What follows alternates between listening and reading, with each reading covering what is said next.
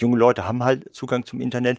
Die Digital Natives bewegen sich sehr kompetent in den digitalen Räumen und dann kommen sie über kurz oder lang auch mit Glücksspielen in Berührung. Und was das bedeutet, darüber sprechen wir später in Deutschlandfunk Kultur Breitband mit Vera Linz und Tim Wiese. Außerdem geht es darum, wie das Netz von wenigen Sprachen dominiert wird. Doch zuerst reden wir über einen schmutzigen Job, ohne den das Internet nicht benutzbar wäre. Breitband Topic. Jetzt geht es um Menschen, die in der digitalen Welt eine sehr herausfordernde und belastende Arbeit verrichten. Content-Moderatorinnen und Moderatoren. Viele sagen auch zugespitzt, sie erledigen die Müllabfuhr im Internet. Ja, sie beseitigen nämlich all die unangebrachten und auch widerwärtigen Inhalte aus den sozialen Netzwerken, all die Gewalt und den Hass, den wir dank ihnen meistens gar nicht zu Gesicht bekommen. Allerdings arbeiten die Content-ModeratorInnen unter sehr fragwürdigen Bedingungen. Einer von ihnen, Cengiz Hatschisch, hat davon im Bundestag berichtet und wurde daraufhin von seinem Arbeitgeber erstmal freigestellt. Dagegen hat er mittlerweile erfolgreich geklagt, ist auch zurück an seinem Arbeitsplatz. Allerdings droht ihm nach wie vor eine Kündigung. Für uns ist sein Fall Grund, diese spezielle Tätigkeit genauer in den Blick zu nehmen. Unter welchen Bedingungen müssen die Content-Moderatorinnen und Moderatoren arbeiten und was könnte getan werden, um ihren wichtigen Job angenehmer zu machen? Matthias Finger, der hat für uns einen ersten Eindruck. Das Schlimmste, woran ich mich bis heute erinnern kann, ist, wie vor laufender Kamera ein Tier geschlachtet worden ist. Das fand ich jetzt auch nicht so prickelnd nett. Pädophilie leider, die man sieht. Suizidversuche, die du auch siehst. Das, das gehört dazu und das sollte auch jedem bewusst sein, der diesen Job macht, denn das ist kein einfacher Job und du siehst viele, viele, viele schlimme Dinge. Sagt Franziska Kules. Sie war Content-Moderatorin bei TikTok in Berlin und sie ist eine der wenigen, die offen über den Job redet. Der Grund? Verschwiegenheitsklauseln in den Arbeitsverträgen.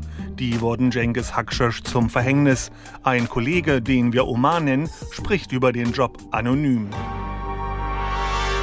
Mitarbeiter hat einen eigenen Workflow, der separiert ist in Queues. Es gibt Data-Labeler, die entscheiden nicht zu sehr anhand von Regeln, sondern mit dem eigenen Verstand. Andere Leute begutachten komplette Instagram-Seiten. Dann gibt es einen Workflow, der Posts und Kommentare bearbeitet. Und es gibt Workflows, die beschäftigen sich mit Direktnachrichten. Oma und Jengis sind bei Tellus in Essen angestellt, einem Dienstleister des Meta-Konzerns. Hier entscheiden sie, ob Inhalte, die Nutzer von Instagram und Facebook als bedenklich melden, gelöscht werden. Es gibt viele Leute, die dem Druck nicht standhalten. In erster Instanz gibt es Druck durch die Materialien, die wir täglich sehen. Und dann wird auch Existenzdruck von der Firma gemacht. Wenn ich mal einen verstörenden Inhalt gesehen habe und eine kleine Auszeit brauche, kann ich mir die Zeit nicht nehmen, ob es mir gut geht oder nicht.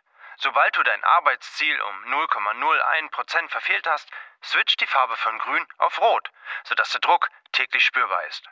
Der Verdienst knapp über dem Mindestlohn. Die Arbeit ist nach Sprachen aufgeteilt. Viele Muttersprachler haben allerdings nur einen Aufenthaltstitel, der an den Job gekoppelt ist. Deshalb begehren sie gegen die digitale Fließbandarbeit nicht auf. Nochmal Franziska Kules. Bei Mental Health kann ich sagen, ist TikTok ganz, ganz weit vorne. Wir haben psychologische Betreuung, wir haben Wellbeing, die sich darum kümmern, dass wir uns entspannen können, auch während der Arbeitszeit. Das ist auch in den Outsourcing-Teams gar nicht gegeben, was ich sehr schade finde.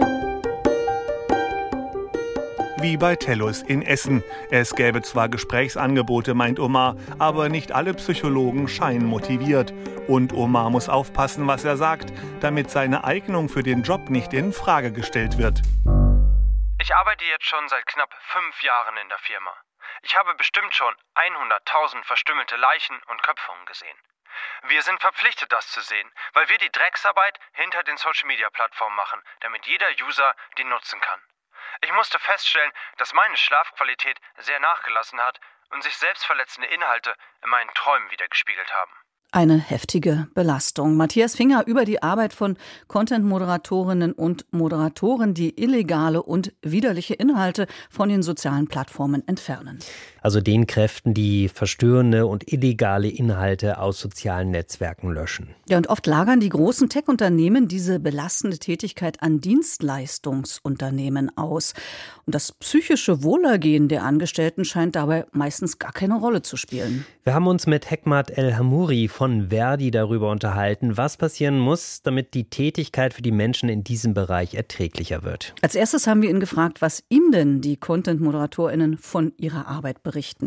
Die Content-Moderatorinnen und Moderatoren berichten erst einmal äh, von einer sehr stressigen Arbeit, eine Arbeit, die äh, sehr viel abverlangt und die auch sehr, sehr unterschiedlich ist zwischen den unterschiedlichen Unternehmen, was die Arbeitstaktung angeht. Aber dass die Inhalte die sie mitnehmen nach Hause, die sie verarbeiten müssen, dass das sehr, sehr schwierige Inhalte sind. Äh, das äh, haben alle Content-Moderatoren unabhängig vom Betrieb, in dem sie arbeiten, gemeinsam. Ganz kurz, unterschiedliche Taktungen heißt, wie bei manchen, die müssen wesentlich viel mehr schaffen als anderen, äh, je nach Unternehmen? Das ist tatsächlich richtig. Äh, das ist eine Arbeit, die zum Teil über ein Akkordsystem abgerechnet wird. Es wird gesehen, wie viel äh, Inhalte in einer bestimmten Zeit in einer bestimmten Schicht moderiert worden sind. Und diese Taktung, das ist unsere Information als äh, Gewerkschaft, kommt auch tatsächlich äh, von den Klienten, also wird auch von den Klienten vorgegeben, zum Teil zumindest, äh, wie viel Inhalte für eine bestimmte App moderiert werden müssen. Für uns Außenstehende ist das ja so ein bisschen wie eine Blackbox. Man erfährt wenig bis gar nichts. Vielleicht können Sie uns noch einen kleinen Einblick geben. Was sind es eigentlich für Menschen, die diese Arbeit machen? Kann man das sagen? Das Erstaunliche ist, dass viele von ihnen relativ hohe äh, Bildungsabschlüsse haben und gut ausgebildet sind. Aber sie sind auch auf der anderen Seite relativ abhängig vom Arbeitgeber und von der Arbeit, da sie äh, im Deutschen Schwierigkeiten haben, zwar im Englischen sehr gut sind und in vielen anderen Sprachen und äh, so äh, auf dem deutschen Arbeitsmarkt ja eher abhängig sind von einem Arbeitgeber, bei dem es ausreicht, im Englischen gut zu sein. Dazu kommt es, dass bei einigen Beschäftigten sogar auch die Aufenthaltserlaubnis ähm, vom Arbeitsvertrag abhängt oder umgekehrt. Also auch hier nochmal eine besondere Abhängigkeit vom Arbeitgeber besteht. Also es sind zum größten Teil Menschen aus anderen Ländern tatsächlich, die diese Arbeit machen und die hier in Deutschland leben. Das ist richtig. Oder die einen solchen Hintergrund haben, dass sie aus einem anderen Land eingewandert sind. Bisher wurde über die Arbeitsbedingungen von Content-ModeratorInnen ja vor allem mit Blick auf die USA äh, diskutiert oder es ging um die Ausbeutung von Menschen im globalen Süden. Warum ist Deutschland in dieser Debatte bisher weitgehend außen vor geblieben? Sorgt hier das Arbeitsrecht für besseren Schutz, dass man das gar nicht so diskutieren muss? Es ist tatsächlich so, dass es hier in Deutschland ein neues Phänomen ist, aber eher dahergehend, dass diese Arbeitsplätze in den letzten Jahren hier in Deutschland erst überhaupt aufgebaut worden sind und die auch einen extremen Aufwuchs haben. Aber es gibt bisher auch keine Erfahrung, äh, weder von der Gewerkschaft noch vom Arbeitsrecht noch in der Politik damit umzugehen, weil es hier in Deutschland einfach eine neue Erscheinung ist. Aber sehen Sie denn schon, sagen wir mal, Strukturen, die geschaffen werden müssten, um diese Jobs sicherer, eben auch was die Gesundheit betrifft und vielleicht auch die Bezahlung betrifft, für diese Angestellten zu machen? Konkret äh, müssen sich jetzt Gesetzgeber, Abgeordnete und Gewerkschaften zusammensetzen, zusammen mit den Content-Moderatorinnen und Moderatoren und äh, darauf schauen, wie wir hier in Deutschland die Arbeitsbedingungen äh, und auch die Arbeitsregeln für die Konzerne entwickeln können, damit die Content-Moderatorinnen und Moderatoren einen Arbeitsplatz haben, wo sie einen Mindestschutz haben einen Mindestschutz auch äh, im Gesundheitsschutz. Sie haben ja unter anderem Erfahrung mit der Gründung des Betriebsrats bei TikTok. Wie offen äh, geben sich denn die Social-Media-Firmen in Deutschland, wenn es um Mitarbeitendenbeteiligung geht? Unterstützen Sie das eher oder kämpfen Sie dagegen? Ganz unterschiedlich. Wir haben jetzt die Erfahrung gemacht, dass bei einem Outsourcing-Betrieb bei Telus in Essen ähm, der Arbeitgeber äh, doch tatsächlich auch einzelne Beschäftigte, die im Wahlvorstand sind, äh, angeht. Nach unserer Auffassung ist es auch eine Form der Behinderung der Betriebsratswahl. Bei TikTok in Berlin ist es gelungen, letztes Jahr einen Betriebsrat zu gründen. Und die Betriebsratswahl auch ohne größere Zwischenfälle stattfinden konnte. Wir haben dort seit jetzt äh, September letzten Jahres einen Betriebsrat, der gut funktioniert und der auch tatsächlich äh, von dem Social Media Unternehmen ernst genommen wird.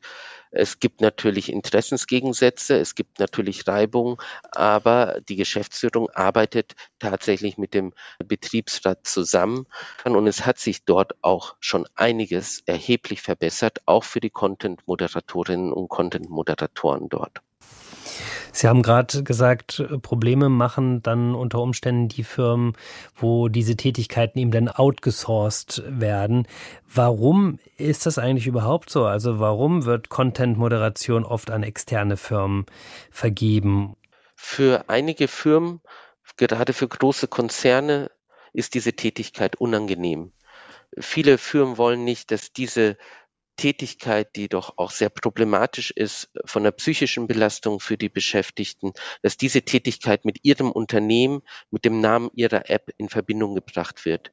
Und welchen Einfluss haben Facebook, Twitter und Co auf die Arbeitsbedingungen bei diesen Anbietern, die die Content-Moderation übernehmen? Wir haben die Information, dass auch unterschiedlich ist, aber es gibt viele Hinweise darauf, dass die Großkonzerne die diese Arbeit auslagern, auf die Outsourcing-Unternehmen extrem Druck machen und auch sehr genau die Arbeitsbedingungen der einzelnen Beschäftigten diktieren. Also im positiven oder im negativen? In den meisten Betrieben, wo outgesourced wird, haben wir doch zumindest festgestellt, dass es hier äh, sehr hohe äh, Leistungsvorgaben gibt. Das heißt, diese Vorgaben sind äh, sehr hoch, die an diese Outsourcing-Unternehmen gegeben werden. Es sind sehr hohe Vorgaben, wie viel der einzelne Content-Moderator in einer Schicht schaffen muss. Und das ist doch eine sehr, sehr hohe Belastung, wenn man bedenkt, dass die Inhalte an sich ja auch schon so belastend sind. Wenn man jetzt nochmal resümiert, ähm, was würden Sie sagen, woran hakt es? Wer muss sich am meisten bewegen, um die Arbeitsbedingungen für die Content-ModeratorInnen zu verbessern? Wir denken, dass die Großkonzerne, dessen Inhalt moderiert wird, sich bewegen müssen. Einmal die Konzerne, äh, die nicht outsourcen, bei denen die Beschäftigten äh, im Betrieb untergebracht sind. Sie müssen konkret äh, dafür sorgen, dass die Content-Moderatorinnen und Moderatoren einen besseren Gesundheitsschutz erhalten. Und die Unternehmen, die diese Tätigkeit outsourcen, hier in Deutschland und viele tausend Content-Moderatorinnen und Moderatoren ihre Inhalte durchführen lassen, die können sich mit ihrer Verantwortung nicht wegstehlen. Die müssen dafür sorgen, dass äh, die Content-Moderatoren, die ihre Inhalte moderieren, auch einen vernünftigen Gesundheitsschutz erhalten und äh, einen gewissen Mindestschutz haben und auch die Bezahlung stimmt. Es kann nicht sein, dass äh, hier einige Konzerne, die so viele Milliarden ähm, auf, äh, auf dem Weltmarkt erwirtschaften, sich hier der Verantwortung stehlen. Und der Gesetzgeber, tut der, was er kann? Für den Gesetzgeber ist die Entwicklung neu. Es gab jetzt eine erste Anhörung im Fachausschuss für Digitales des Bundestages und viele Bundestagsabgeordneten hörten mit Spannung den Ausführungen der Content-Moderatorinnen und Moderatoren zu. Aber auch für sie ist das eine, ein neues Feld. Fakt ist, dass die Content-Moderatoren hier in Deutschland eine Tätigkeit machen, die es bisher so noch nicht gab als Berufsbild. Wir alle müssen neu damit umgehen und die Politik, die muss bei so grausamen Inhalten, die tagtäglich hier abgearbeitet werden, überlegen, wie hier gesetzlich ein gesundheitlicher Mindestschutz geregelt werden kann für die Zukunft fordert Hekmat El Hamouri von Verdi. Mit ihm haben wir hier im Deutschlandfunk Kultur darüber gesprochen, was dafür getan werden muss, damit sich die Arbeitsbedingungen von Content-Moderatorinnen und Moderatoren verbessern. Breitbandbesprechung. Online-Glücksspiel scheint zu einem normalen Bestandteil unserer Gesellschaft geworden zu sein. Zumindest wird es immer sichtbarer, etwa durch Werbung in den sozialen Medien oder auf journalistischen Portalen. Mir sehr präsent zum Beispiel ist Werbung für Online-Sportwetten rund um Bundesligaspiele. Und befördert wird dieses Online-Glücksspiel dann auch noch durch spezielle Angebote im Netz die Livestreaming-Plattform Twitch, die versucht zwar gerade so ein bisschen Glücks Glücksspielstreams zu verbannen, aber es gibt eine neue Konkurrenz, die heißt Kick und die kommt genau aus dieser Ecke. Ist auch keine große Überraschung, denn finanziert wird die Plattform von einem Cyber-Krypto-Casino namens Stake. Jetzt versucht die Plattform den Platzhirschen Twitch zu verdrängen mit sehr, sehr viel Geld. Allein der in der Szene sehr bekannte Streamer XQC erhält 100 Millionen Dollar, um zu Kick zu wechseln. Auch viele deutsche Streamerinnen haben Ablöseangebote bekommen. Das alles passt in das Bild, dass die Glücksspielindustrie immer mehr versucht, sich in die Mitte der Gesellschaft zu reinzuschleichen. Klar, und viele träumen natürlich irgendwie vom großen Gewinn, aber einige haben ja schon richtig Spaß daran, einfach nur zu gucken, also anderen dabei zuzuschauen, wie die zocken und daddeln. Und darüber haben wir mit Tobias Heyer gesprochen. Er ist Glücksspielforscher an der Universität Bremen Problem. Und natürlich wollten wir erstmal wissen, was ist denn das? Also was finden viele Menschen so toll daran, wenn sie anderen beim Glücksspiel zugucken? Ja, zunächst einmal ist das ein Phänomen, was sicherlich eher jüngere Leute betrifft, technikaffine Leute, äh, Menschen, die Zugang auch zu entsprechenden äh, Streaming-Portalen haben. Und natürlich macht Glücksspiel Spaß. Man kann dort Geld verdienen, vordergründig zumindest glaubt man das. Und wenn man dann seinen Idolen äh, folgt, also irgendwelchen Influencerinnen und Influencer, die in der Community bekannt sind, dann kann das für den einen oder anderen sicherlich ähm, spannend sein. Aber nur durch Gucken äh, verzocke ich ja erstmal nicht mein Geld. Senkt das aber auch die Schwelle, dann eben selbst zur Glücksspielerin oder zum Glücksspieler zu werden? Absolut. Grundsätzlich ist es so im Zeitalter der Digitalisierung, dass der Erstkontakt zu Glücksspielen oder Glücksspielähnlichen Angeboten immer früher im Entwicklungsverlauf erfolgt. Junge Leute haben halt Zugang zum Internet. Die Digital Natives ähm, bewegen sich sehr kompetent in den digitalen Räumen und dann kommen sie über kurz oder lang auch mit Glücksspielen in Berührung. Und das ist aus der Perspektive der Suchtprävention sicherlich kritisch zu beachten, weil wir wissen aus der Forschung, egal ob Cannabis, Alkohol oder Glücksspiel draufsteht, je früher sie einen Erstkontakt zu den entsprechenden Suchtmitteln haben, desto wahrscheinlicher ist eine nachgelagerte Problementwicklung. Wobei, wenn wir uns jetzt Twitch angucken, die Plattform, die es eben bisher gibt für das Videostreaming, das sind ja meistens ganz normale Videospiele. Das hat ja mit Glücksspielen erstmal nichts zu tun, oder? Da würde ich widersprechen. Also ich, es gibt eigentlich die ganze Palette an tatsächlichen Glücksspielen, aber auch Glücksspielähnlichen Angeboten, die gestreamt wird. Klassisches Glücksspielbeispiel ähm, ist das Casino- oder Automatenspiel, wo früher jedenfalls Jens Knossalla, Knossi oder Montana Black äh, sich beim Glücksspiel quasi gefilmt haben. Äh, entweder über Livestreams oder sie haben entsprechende Highlight-Videos, die geschnitten sind, nachträglich hochgeladen. Also das ist tatsächlich echtes Glücksspiel und das sind in der Regel Glücksspielangebote, die mit hohen Suchtgefahren einhergehen. Aber das Ganze können wir ähm, erweitern. Ich habe zahlreiche Videos gesehen, wo so etwas Simples wie Rubbellose freigerubbelt werden. Auch da streamen sich die entsprechenden Influencerinnen und Influencer. Und das reicht dann bis zu den sogenannten Pack-Openings äh, oder Lootboxen. Auch oder Pokémon-Cards beispielsweise. Auch das sind Phänomene, die kein Glücksspiel im engeren Sinne darstellen, aber zumindest Glücksspielelemente aufweisen. Vielleicht können Sie das kurz erklären. Was ist denn eine Lootbox? Lootboxen sind ja sogenannte Beutekisten, die können Sie erwerben im Rahmen eines Computerspiels. Der Trick daran ist, dass Sie nicht wissen, was Sie erwerben. Ähm, das die Inhalte, das sind Skins, irgendwelche Items, die Spielvorteil mit sich bringen, in der Regel oder von kosmetischer Natur sind, eine schöne Waffe beispielsweise. Aber sie wissen halt nicht, was sie, was sie erhalten. Sie investieren Geld, wissen nicht, was sie bekommen. Und das, was sie bekommen, hat in der Regel einen monetären Gegenwert, sodass das im Prinzip drei Kriterien sind, die auch Glücksspiele erfüllen.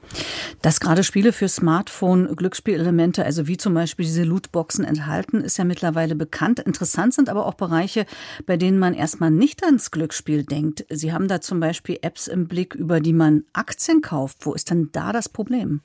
Es gibt zahlreiche Phänomene an der Schnittstelle Gambling und Gaming, also Glücksspiel und Computerspiel.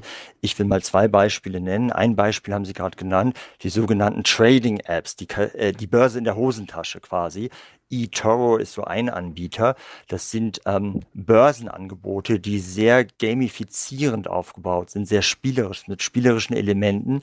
Und das lockt natürlich eine gewisse Klientel an. Junge Männer, die vielleicht äh, ähm, risikofreudig sind und meinen, über entsprechende Börsentransaktionen ähm, in schneller Weise an Geld zu kommen. Das ist ein Beispiel. Ein weiteres Beispiel äh, sind Wetten auf sogenannte E-Sports-Veranstaltungen. Auch hier wird Glücksspiel mit Computerspiel kombiniert.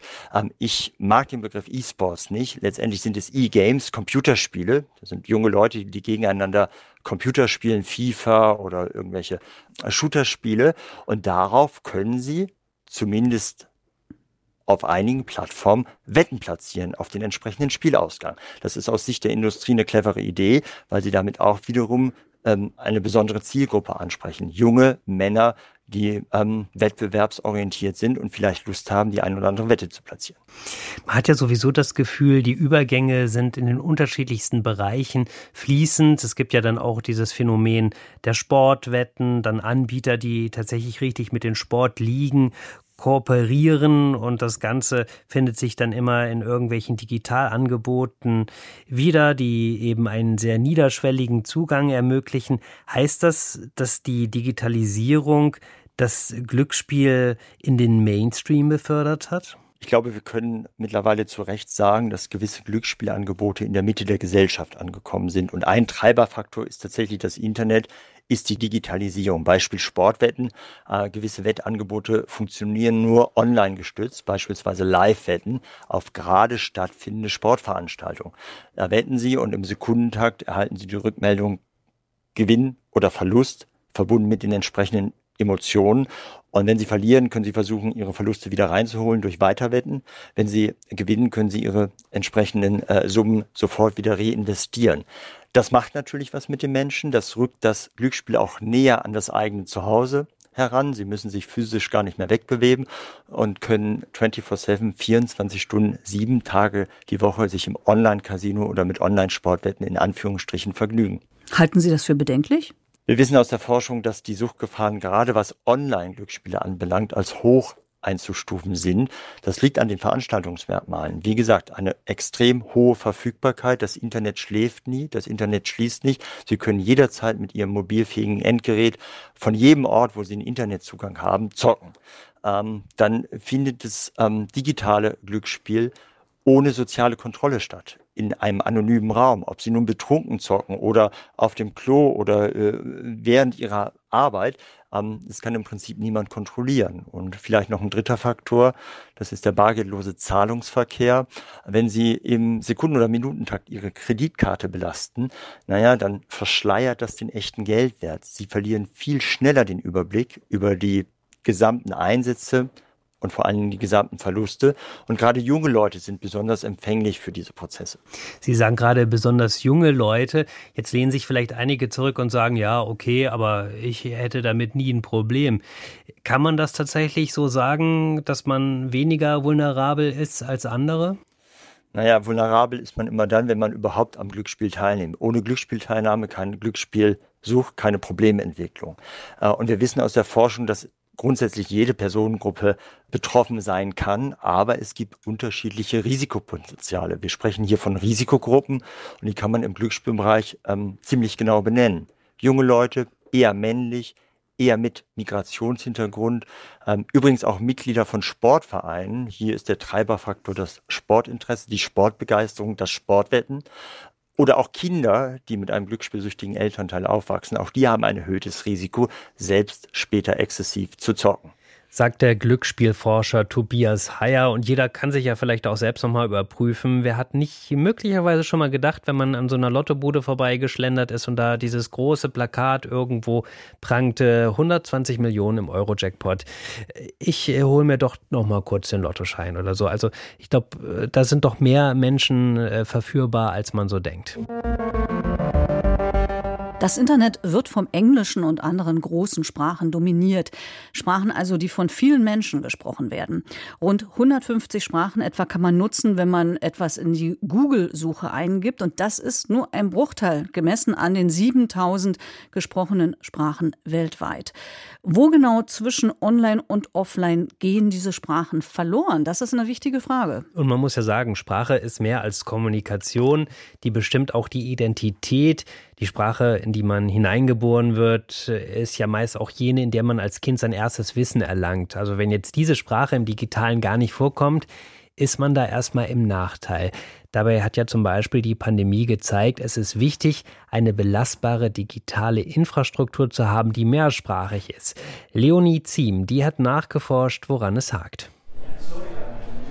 My mother tongue is Arabic, but English is the mother tongue of technology nowadays. Meine Muttersprache ist Arabisch, aber die Muttersprache der Technik ist Englisch. Hamza Neshawati arbeitet als Tutor in der Berliner Ready School of Digital Integration. Die Ready School am Görlitzer Park gibt Geflüchteten kostenlosen IT-Unterricht, von Basiskenntnissen bis hin zum Coding. Auch Hamza Neshawati startete hier vor zwei Jahren seine Tech-Karriere. Wenn man durch die Flure der Ready School geht, hört man die verschiedensten Sprachen. Ganz anders sieht es im Netz aus. Von den weltweit 7000 gesprochenen Sprachen sind im Internet Schätzungen zufolge gerade mal ein Prozent repräsentiert. Im Internet besteht die Notwendigkeit, in einer Lingua franca zu kommunizieren. So konzentriert sich die digitale Welt auf einige wenige Schlüsselsprachen meint Professor Mark Graham.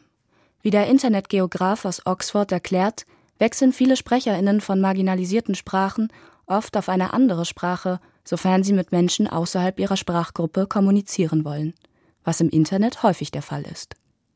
Graham forscht zur Repräsentation von Sprachen im Netz. Letztes Jahr fand er gemeinsam mit der Who's Knowledge Foundation und dem Center for Internet and Society India heraus, dass viele Plattformen ein Drittel bis die Hälfte der Weltbevölkerung ausschließen. Es ist zum Beispiel 90 Prozent aller Menschen des afrikanischen Kontinents nicht möglich, in ihrer Muttersprache eine digitale Plattform zu nutzen. It means we cannot participate in online environment. Das bedeutet, dass wir im Digitalen nicht teilhaben können. Meint Donald Malanga.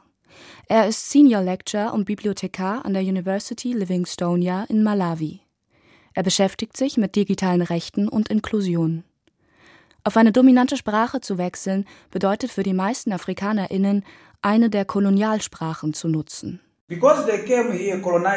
Sie kamen her und kolonialisierten uns mit nur eigenen Interessen im Sinn. Sie haben uns Dinge auferlegt.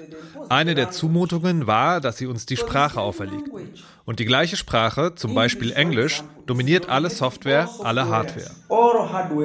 Technisch gesehen gibt es bereits Lösungen, um die Sprachenvielfalt auch im Digitalen darzustellen, wie Chris Biemann, Professor für Computerlinguistik an der Universität Hamburg, erklärt. Mit dem Unicode-Standard gibt es die Möglichkeit, fast alle Sprachen, die verschriftlicht sind, in die, dem Digitalen auszudrücken. Sprich, wir haben eigentlich sämtliche Schriftzeichen vorhanden. Unicode, ein Non-Profit-Unternehmen mit Sitz in Kalifornien, definiert die Standards, die von Technologieunternehmen auf der ganzen Welt implementiert werden. Unicode bringt gewissermaßen die Sprache ins Digitale. Und ist außerdem ein Standard, welcher erweiterbar ist. Es gibt nur sehr wenige Sprachen, welche von Unicode nicht abgedeckt werden. Und hier geht es dann um Sprachen, die zum Beispiel kreisförmig geschrieben werden. Die fehlende Unterstützung für einen Großteil der Sprachen dieser Welt ist also kein technisches Problem. Große Plattformen wie YouTube, Facebook oder Twitter könnten eine größere Sprachenvielfalt anbieten, doch die Bereitschaft fehlt. Mark Grahams Forschung gibt zudem Hinweise darauf, dass auch innerhalb sprachlich gut unterstützter Regionen Unterschiede bestehen. Verschachtelte Ausgrenzung nennt er das. So werden Sprachen Osteuropas von großen Plattformen vernachlässigt. wie überall dort, wo Märkte weniger lukrativ erscheinen. Unter dem Namen No Language Left Behind kündigte das Facebook-Unternehmen Meta jedoch vor einem Jahr an, eine KI zu schaffen, die 200 Sprachen unterstützt, davon 55 afrikanische. Wird dieses Projekt allein das Internet dekolonialisieren? Keine Chance. Ich denke, dass die Probleme viel tiefer wurzeln. Aber brauchen wir Initiativen, die versuchen, Sprachinhalte und Kommunikation einem breiteren Spektrum von Gruppen zugänglicher zu machen? Ja, absolut. Meint Mark Graham.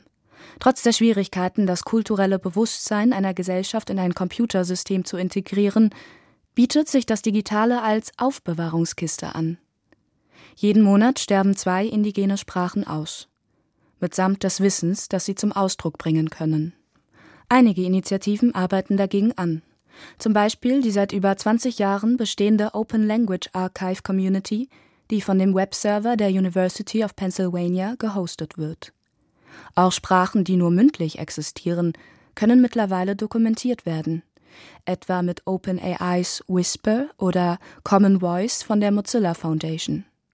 Dazu benötigt man eine große Anzahl von Beispielaufnahmen. Crowdsourcing für Sprachenvielfalt. Donald Malanga gibt jedoch zu bedenken, dass diese Initiativen nicht nur positiv zu betrachten sind.